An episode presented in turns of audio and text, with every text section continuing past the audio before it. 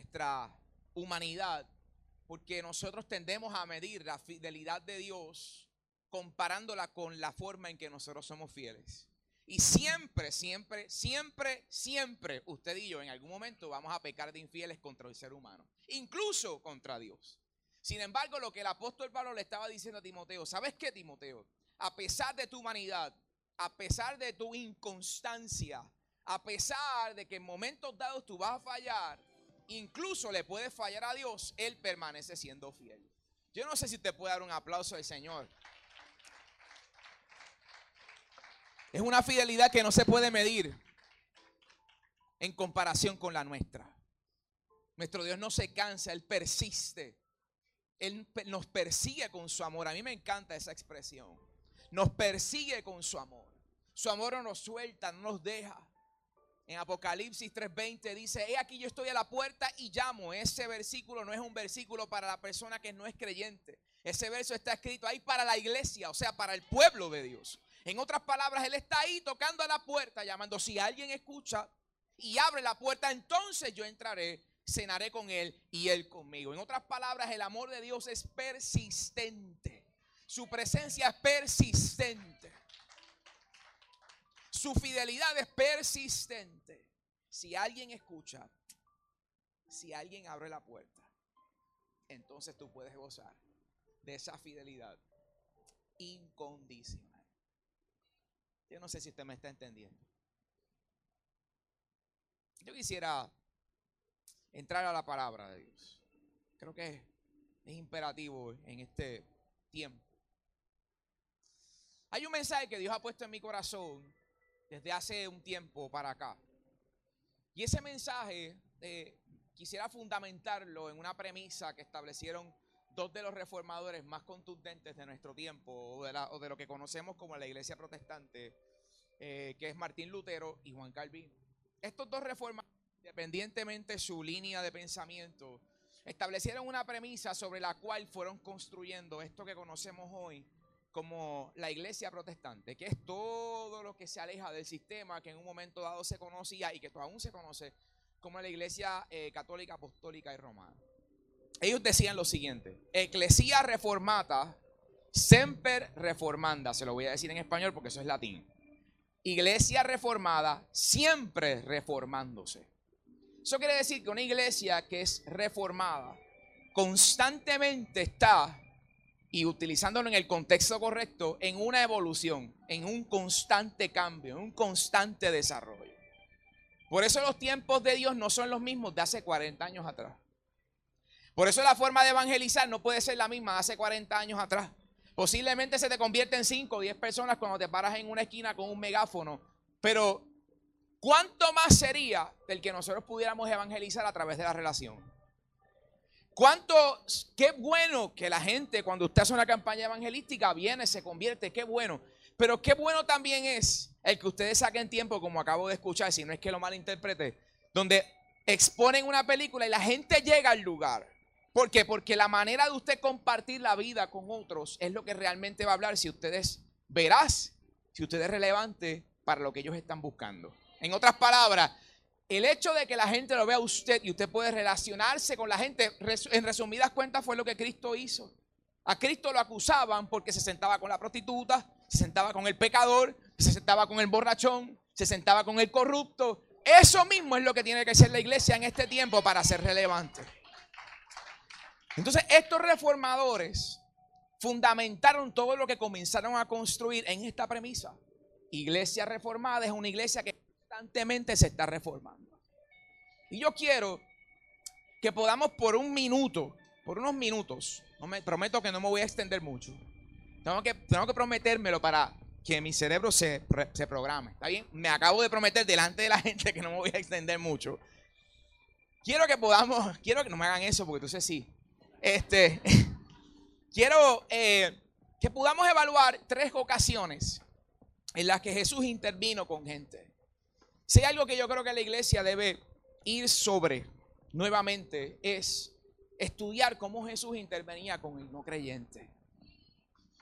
Porque somos muy buenos conociendo, ya sabemos cómo Jesús le zumbaba, cómo Jesús le zumbaba el zarpazo a los fariseos, a los religiosos. Pero no era la misma forma en la, cual Jesús bregaba con la persona que no era creyente, con la persona que estaba en necesidad. Y qué bueno que estamos celebrando el día de resurrección hoy.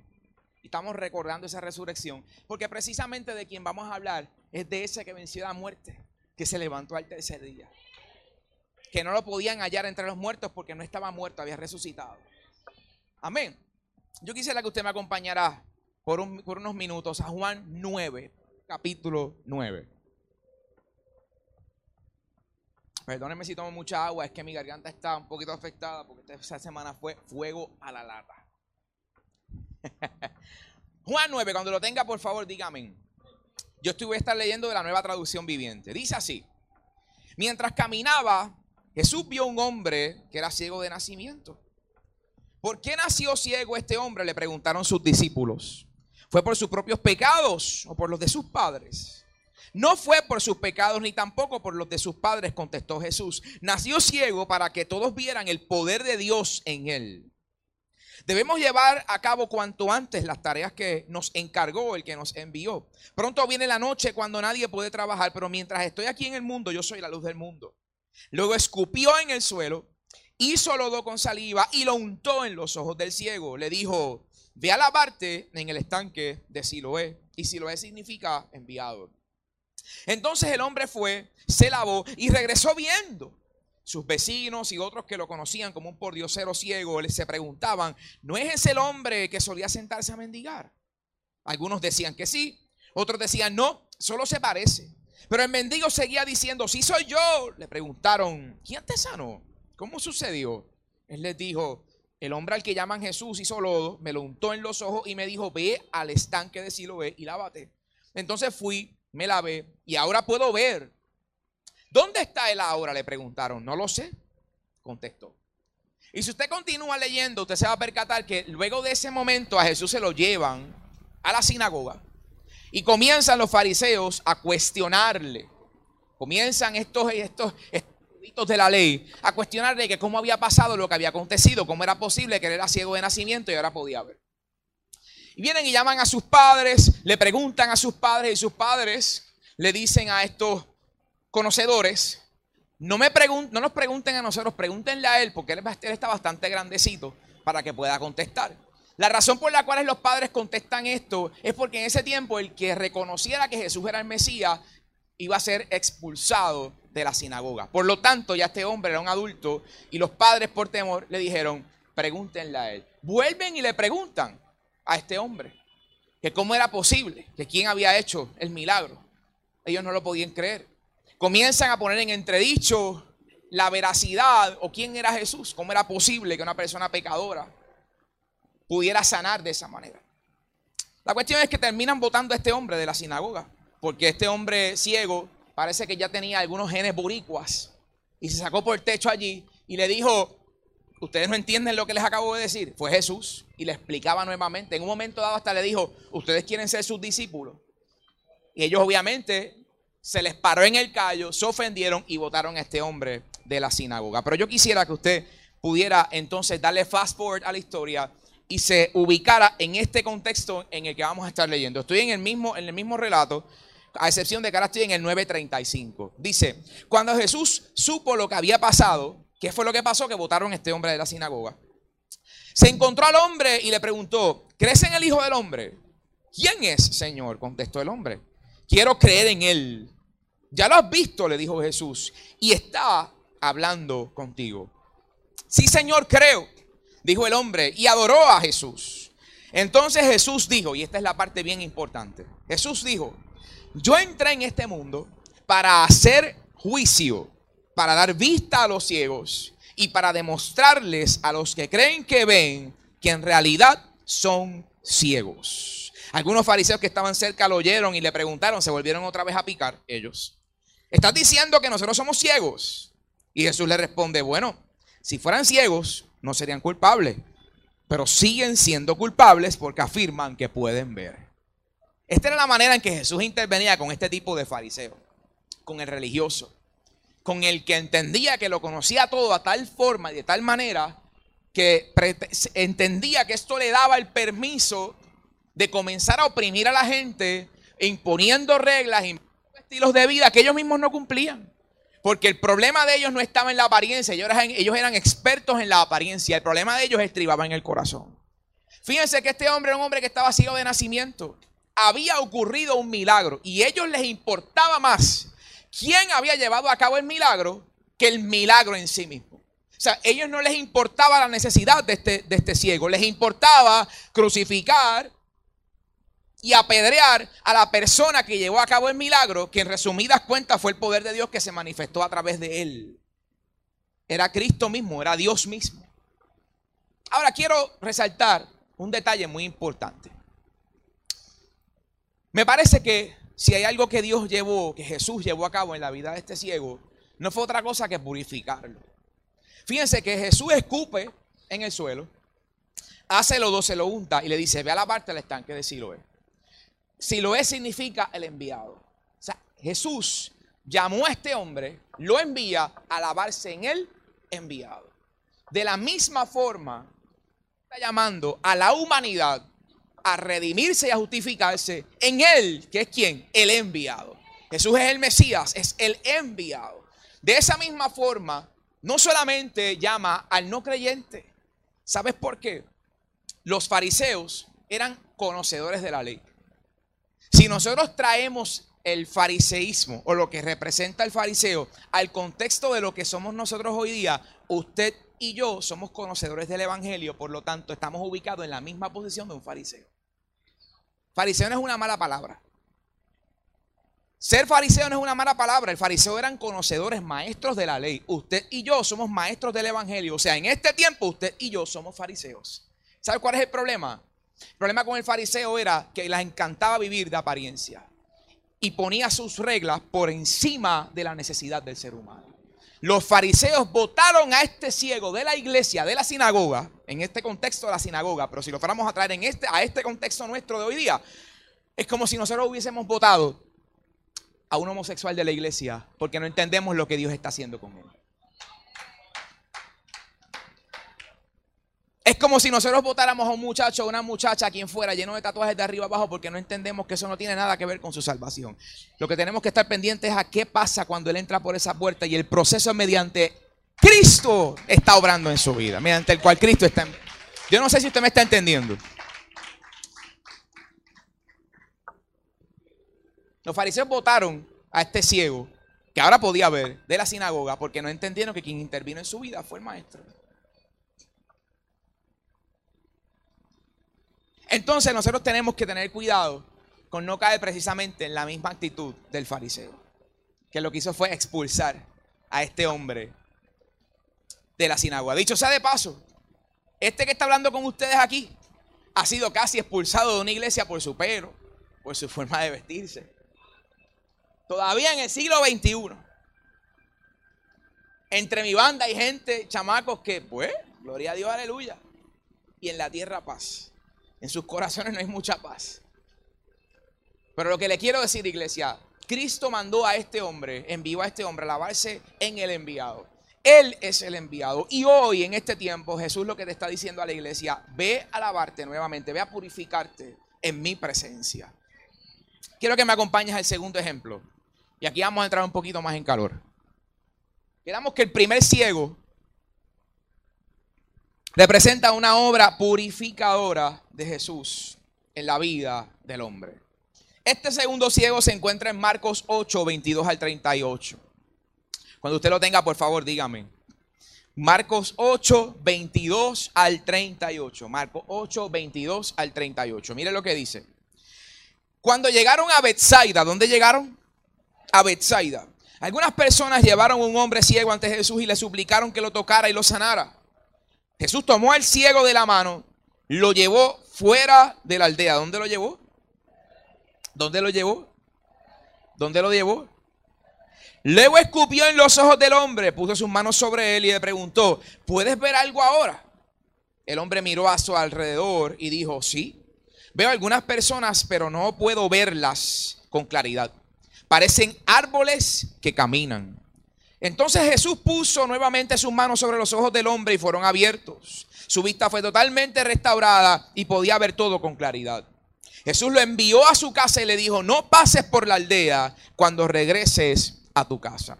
Este relato me gusta por muchos detalles que hay encerrados en, el, en, este, en este relato. Número uno, Bethsaida geográficamente era un lugar que se encontraba al norte del mar de Galilea. Naturalmente este lugar, por la región en la que se encuentra, es natural que hayan eh, tormentas de arena. Una tormenta de arena no es como el remolino que se forma aquí en Puerto Rico, que a veces uno se, cuando yo era chamaco me metía en medio de ellos, solamente para sentir el viento. Una tormenta de arena tiene vientos de fuerza huracanada. Las partículas de arena tienen la, peculiaridad de por la fuerza y veracidad del viento, se te adentran, aunque usted cierre su ojo, se adentran a través del párpado por la fuerza del viento. ¿Por qué le digo esto? Incluso cuando personas en ese tiempo, y aún todavía, aunque usted se ponga un pedazo de tela, por la fuerza del viento y por lo diminuto que puede ser una arena, puede atravesar la endija de la tela. O sea que este lugar naturalmente era hostil en condiciones naturales y cuando Jesús llegaba al lugar era normal tú encontrarte gente que padeciera de su vista, de infecciones que podían llegar al punto de dejar ciego a una persona.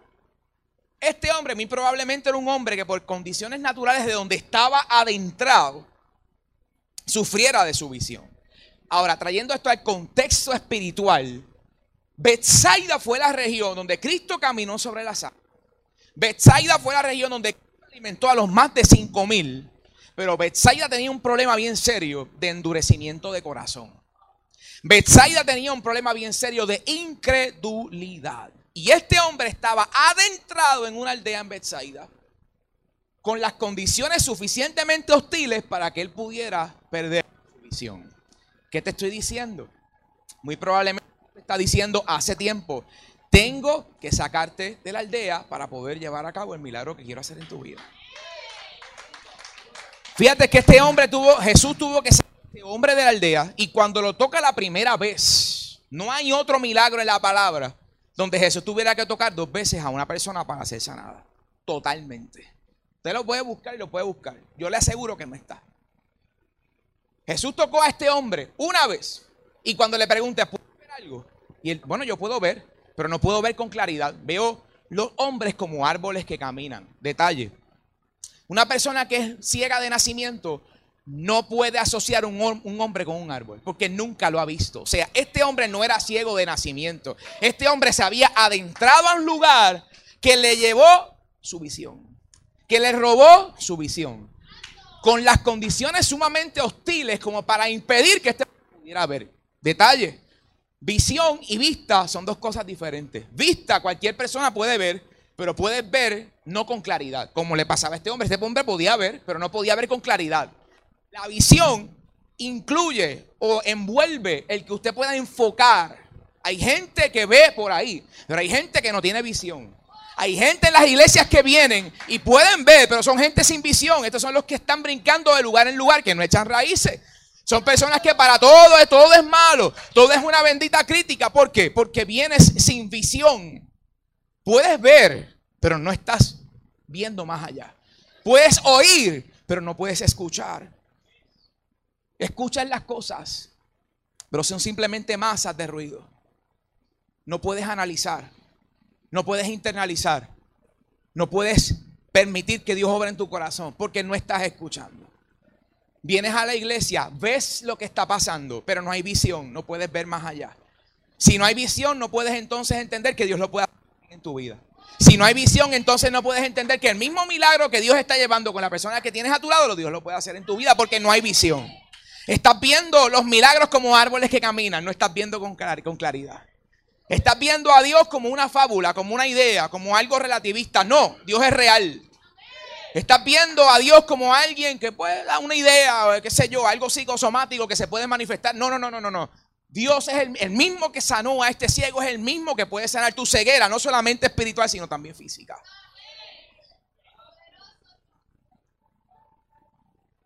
Fíjate que Cristo le dio la instrucción a este hombre Una vez lo sana, una vez lo toca por segunda vez.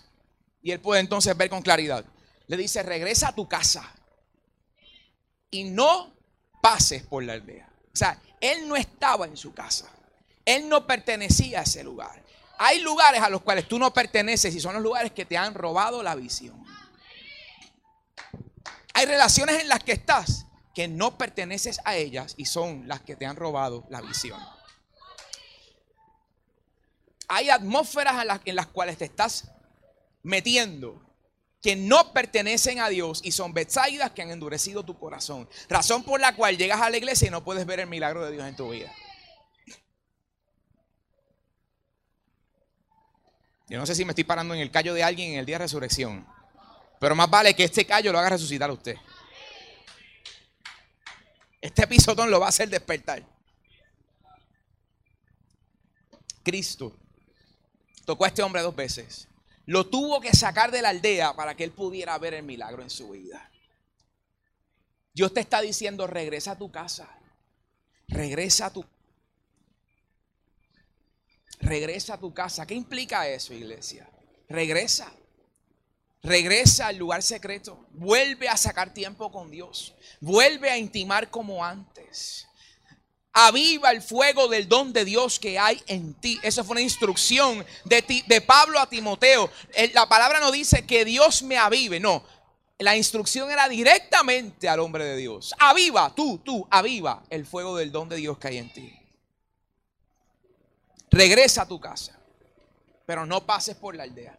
Regresa a tu casa, pero da por terminada esa relación que no te conviene. Regresa a tu casa, pero sal de la atmósfera en la que estás. Regresa a tu casa, pero apaga Facebook de vez en cuando. Cierra Instagram de vez en cuando. Cógete un brequecito. Deja de estar pendiente a lo que diga lo sé todo y toda esta gente. Deja de estar pendiente a lo que diga los cuatro reporteros estos que tienen una agenda detrás de, de nuevo día y de primera hora. No, no, no. Concéntrate en la palabra, en lo que edifica tu corazón. No estemos tan pendientes a lo que pueda opinar Bad Bunny, Residente y toda esta gente que no tiene nada que aportar basados en la palabra de Dios. De vez en cuando cierra tu oído a eso y escucha la palabra de Dios. Lee la palabra de Dios edifícate escuchando lo que realmente construye en tu vida.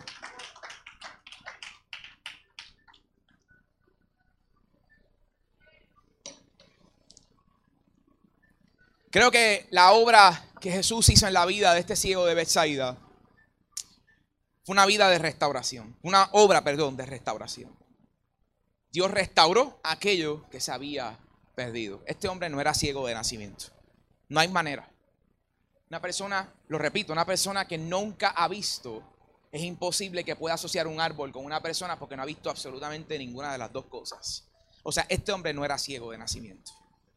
De la misma forma, Dios quiere restaurar áreas en tu vida hoy, en el día en que celebramos la resurrección de Cristo, el que haya vencido sobre la muerte. Y quiero llevarte a este tercer eh, ejemplo, este esta tercera intervención que Cristo tuvo con un ciego. Y esta es de mis favoritas. Esta se encuentra en Marcos 10, 46 al 52. Este es el relato del ciego Bartimeo. Bartimeo es una de mis de mis relatos favoritos porque creo que hay mucha tela para cortar, pero quisiera en esta tarde dejarte ciertos detalles acerca de este relato. Marcos 10, 46 al 52. Cuando lo tengas, di amén, por favor, para, estar que, para saber que estás ahí. Dice, después que llegaron a Jericó, y mientras Jesús y sus discípulos salían de la ciudad, una gran multitud los siguió. Un mendigo ciego llamado Bartimeo, hijo de Timeo, estaba sentado junto al camino. Y en la Reina Valera dice que estaba sentado junto al camino mendigando. Cuando Bartimeo oyó que Jesús de Nazaret estaba cerca, comenzó a gritar, Jesús, hijo de David, ten compasión de mí. Cállate. Muchos le gritaban.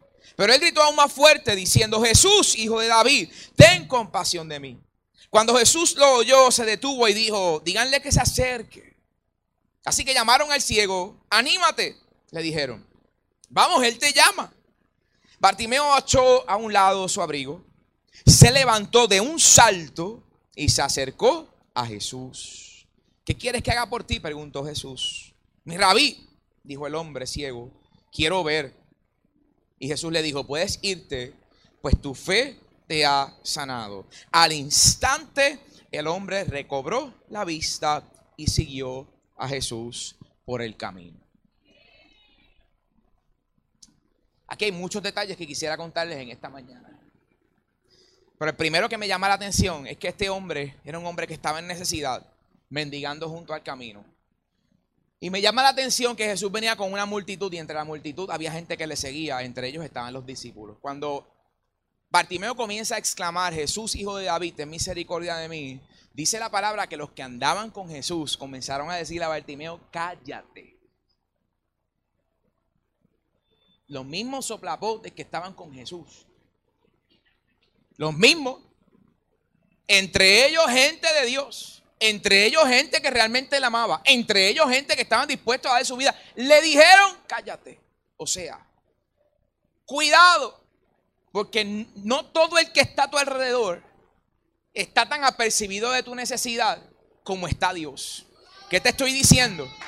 Deja de depender de la aceptación que puede tener o puede darte, ofrecerte o mostrar la persona que está al lado tuyo y vete de vez en cuando a los pies de Dios como hizo María, como hacía María. Dice la palabra que Bartimeo estaba mendigando junto al camino. El detalle que quiero dejarte en esta mañana es, este mismo relato aparece en Mateo. En Mateo no le pone el nombre al ciego, sin embargo, además de que no le pone nombre al ciego, también no es solamente un ciego, sino dos. Bar significa hijo y Timeo significa ciego. Si Bar significa hijo y Timeo significa ciego, eso quiere decir que él no era el único ciego que estaba ahí. Era el hijo del ciego. O sea, él no era el único ciego que estaba mendigando junto al camino. Por eso Mateo registra dos ciegos, no uno. Aunque Marcos registra que él sí estaba ciego. ¿Qué te quiero decir? Habían dos ciegos mendigando junto al camino. Y dice la palabra que comienza Bartimeo a exclamar, hijo de David, ten misericordia de mí. Le dicen, cállate. Cuando Jesús lo escucha, dice la palabra que él sé que se remueve su abrigo, se levanta de un salto y viene a Jesús. Fíjate, la palabra no dice que Jesús le rasgó sus vestiduras, lo aló del piso y le dijo, tienes que acercarte, no. Bartimeo tomó una, una determinación, un hombre ciego. En ese tiempo, solamente el 5% de toda la sociedad tenía dinero.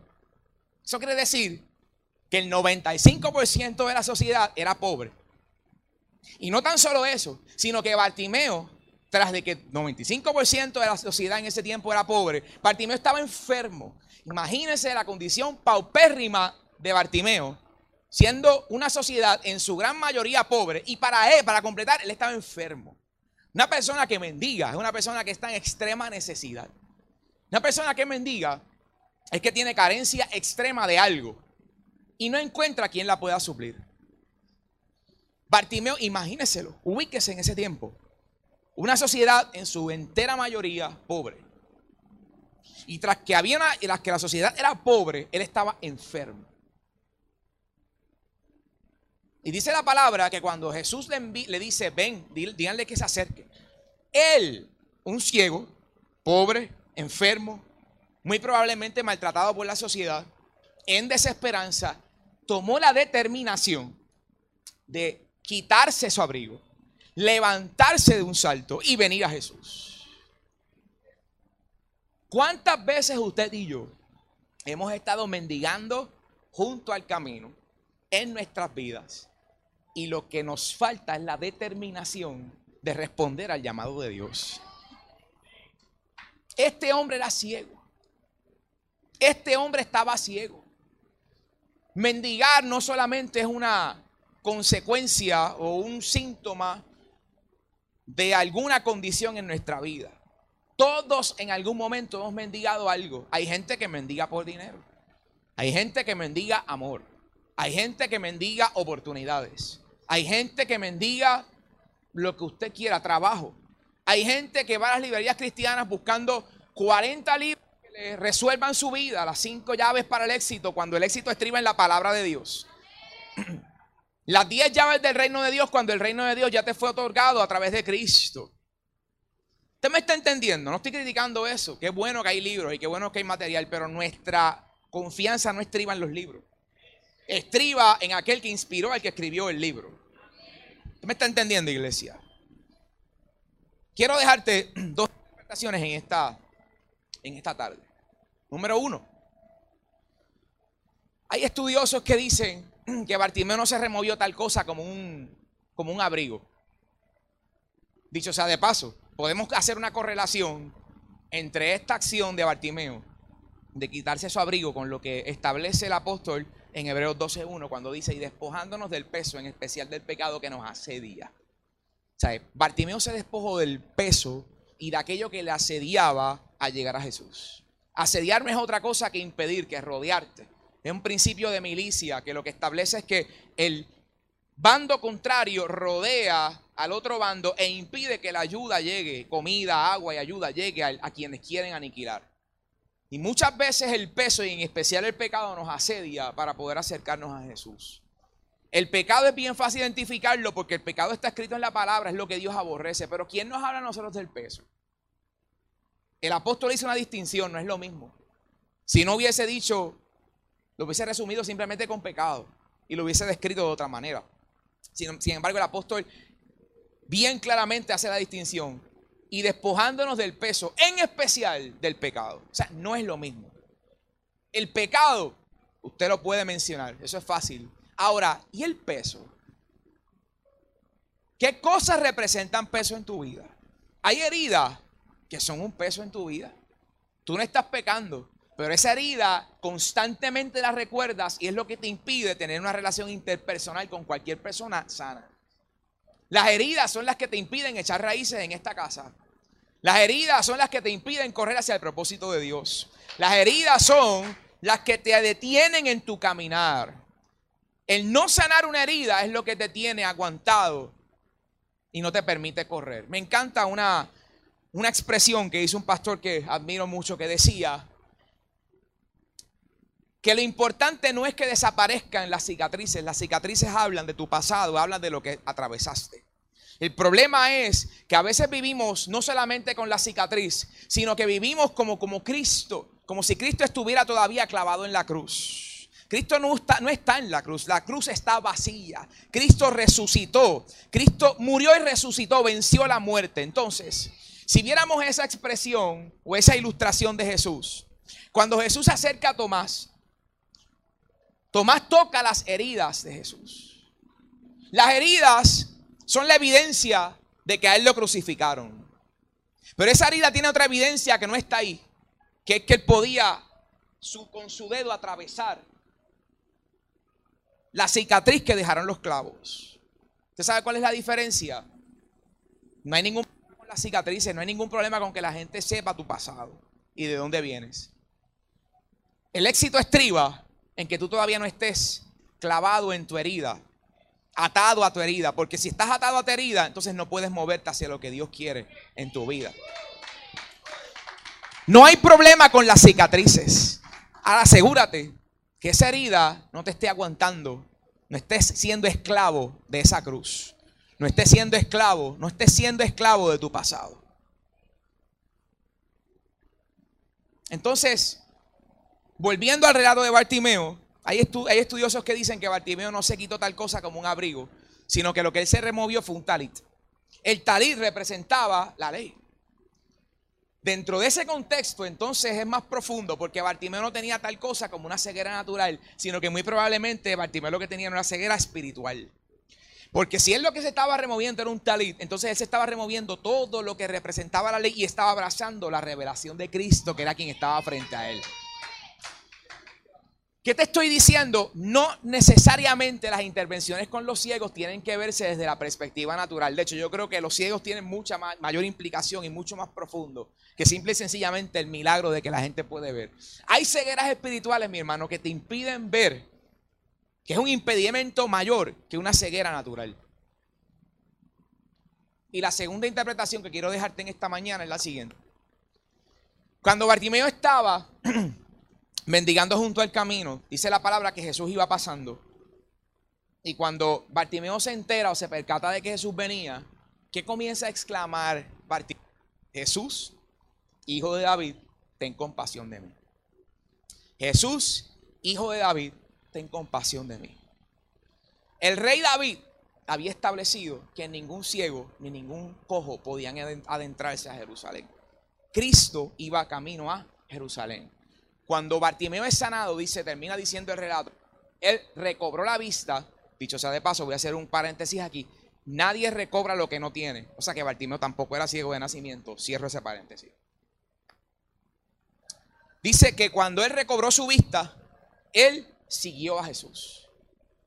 Jesús iba camino a Jerusalén. Cuando él escucha que Jesús venía por el camino, él comienza a gritar, Jesús hijo, ten misericordia de mí. ¿Por qué? Porque quien único podía terminar el edicto del rey era alguien que viniera del linaje de David. Y ese era Jesús. Por eso él exclama, Jesús hijo de David, ten misericordia de mí. En otras palabras, Jesús era el único que podía dar por terminado eso que había establecido el rey David de que ningún ciego ni ningún cojo podía adentrarse en Jerusalén. ¿Qué te estoy diciendo con esto, iglesia? Que quien único puede dar por terminado el edicto que la sociedad ha establecido sobre tu vida. Que quien único puede dar por terminado el edicto que incluso tú mismo has establecido en tu vida se llama Jesús, el Hijo de David. El Hijo de David. No sé si me entendiste. No sé si me di a entender. El único que puede dar por terminado lo que el mundo ha establecido sobre tu vida, sobre la iglesia, se llama Jesús, el Hijo de David. El único que puede cancelar el edicto. El único que puede derrocar eso que alguien estableció. Se llama Jesús, el Hijo de David. Y para terminar, entiendo entonces que Jesús llevó a cabo una obra de preparación para Bartimeo. Usted posiblemente puede determinar otra cosa si lo lee, pero en este contexto quiero establecer que lo que Jesús llevó a cabo fue una obra de preparación. ¿Por qué? Porque Bartimeo estaba mendigando junto al camino.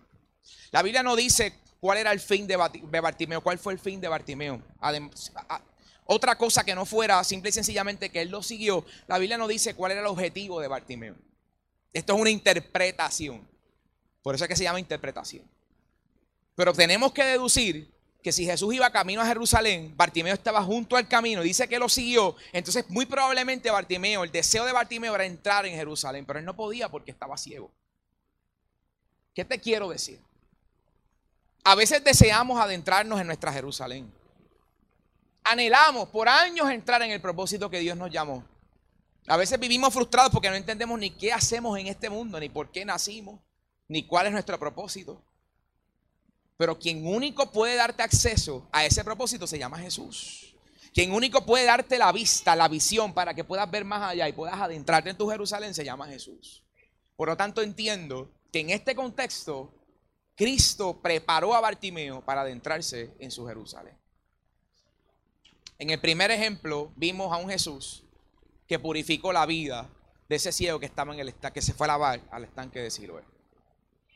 En el segundo ejemplo, vimos a un Jesús que restauró la vista del ciego de Bethsaida, sacándolo de la aldea que estaba endureciendo su corazón.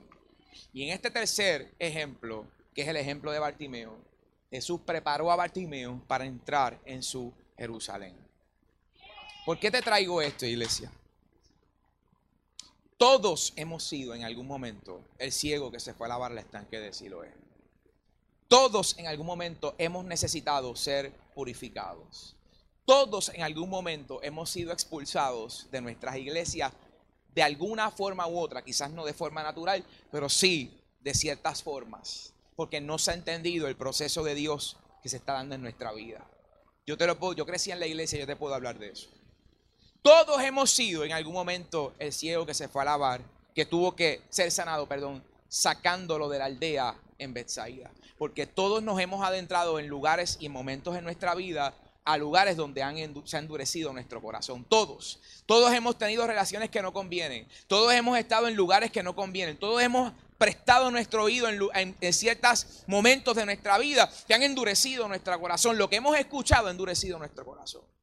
Y para Dios poder sanar esa temporada en nuestra vida, ha tenido que con mucho dolor en muchas ocasiones sacarnos de la aldea, a la cual muchas veces estamos tan atados para llevar a cabo el milagro en nuestra vida. Y sabes que todos hemos sido en algún lugar Bartimeo. En algún momento de nuestra vida, perdón, hemos sido Bartimeo. Ya sea porque hemos estado mendigando junto al camino porque estamos espiritualmente ciegos.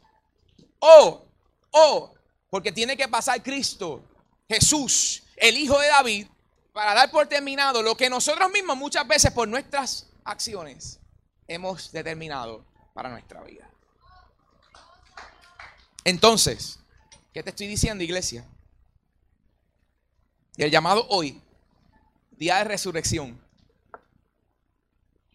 es un llamado fuerte, es un llamado quizás para valientes, es un llamado que no está sujeto a personas solamente que no conocen a Jesús, sino también para aquellos que llevamos 10, 20, 30, 40 años en el Evangelio. Porque en algún momento hemos, hemos sido alguno de estos tres ciegos, en algún momento de nuestra vida. Y posiblemente hoy somos algunos de ellos tres. O necesitamos que el Espíritu Santo irrumpa en nuestra vida para purificarnos. Quizás necesitamos que el Espíritu Santo nos dirija para salirnos de las aldeas que tenemos que salir.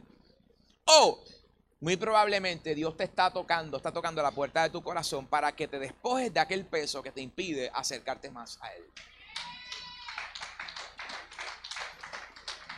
Mi pregunta y el llamado es el siguiente. No es casualidad que un día como hoy, domingo de resurrección, en vez de quizás hacer un énfasis, que no está mal, que bueno, hacer un en vez de hacer un énfasis en el milagro de la cruz, que es el milagro que nos dio vida eterna, no le estoy quitando veracidad ni importancia a eso. Lo que quise hacer hoy es algo un tanto distinto y es llevarte a tres escenarios donde Jesús llevó a cabo el mismo milagro que puede hacer en tu vida. Lo que quise es llevarte a tres escenarios donde Jesús sanó, libertó, restauró, purificó, levantó a aquel que estaba en necesidad. Sabes, esta predicación yo le puse el nombre de al espejo de un ciego.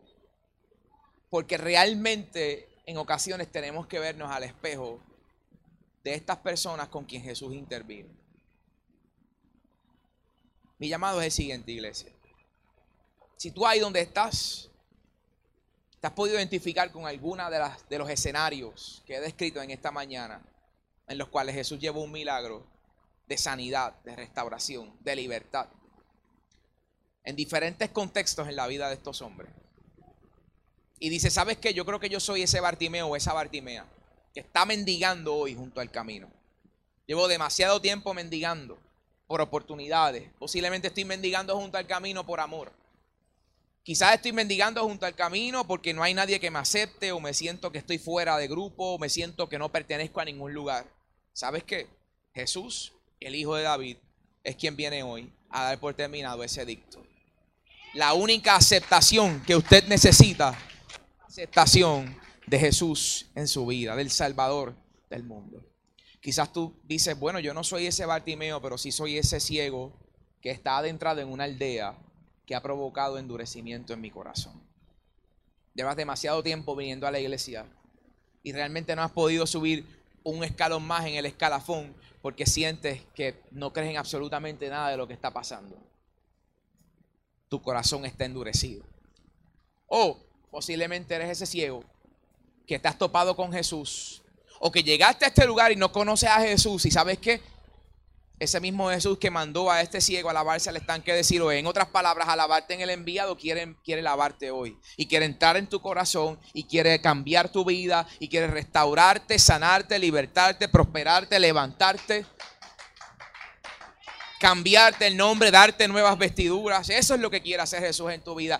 Cualquiera de los tres escenarios que hemos descrito en esta mañana, cualquiera de los tres, si, si identificas con alguno de ellos, yo te voy a pedir que te pongas en pie y nos permitas orar por ti en esta mañana. Esto es simple y sencillo. Cualquiera de los tres escenarios. Hay ocasiones, iglesia, en los que necesitamos ser purificados. Hay ocasiones en los que necesitamos ser restaurados. Y hay ocasiones en los que necesitamos, en las que necesitamos, nos prepare para poder adentrarnos en Jerusalén.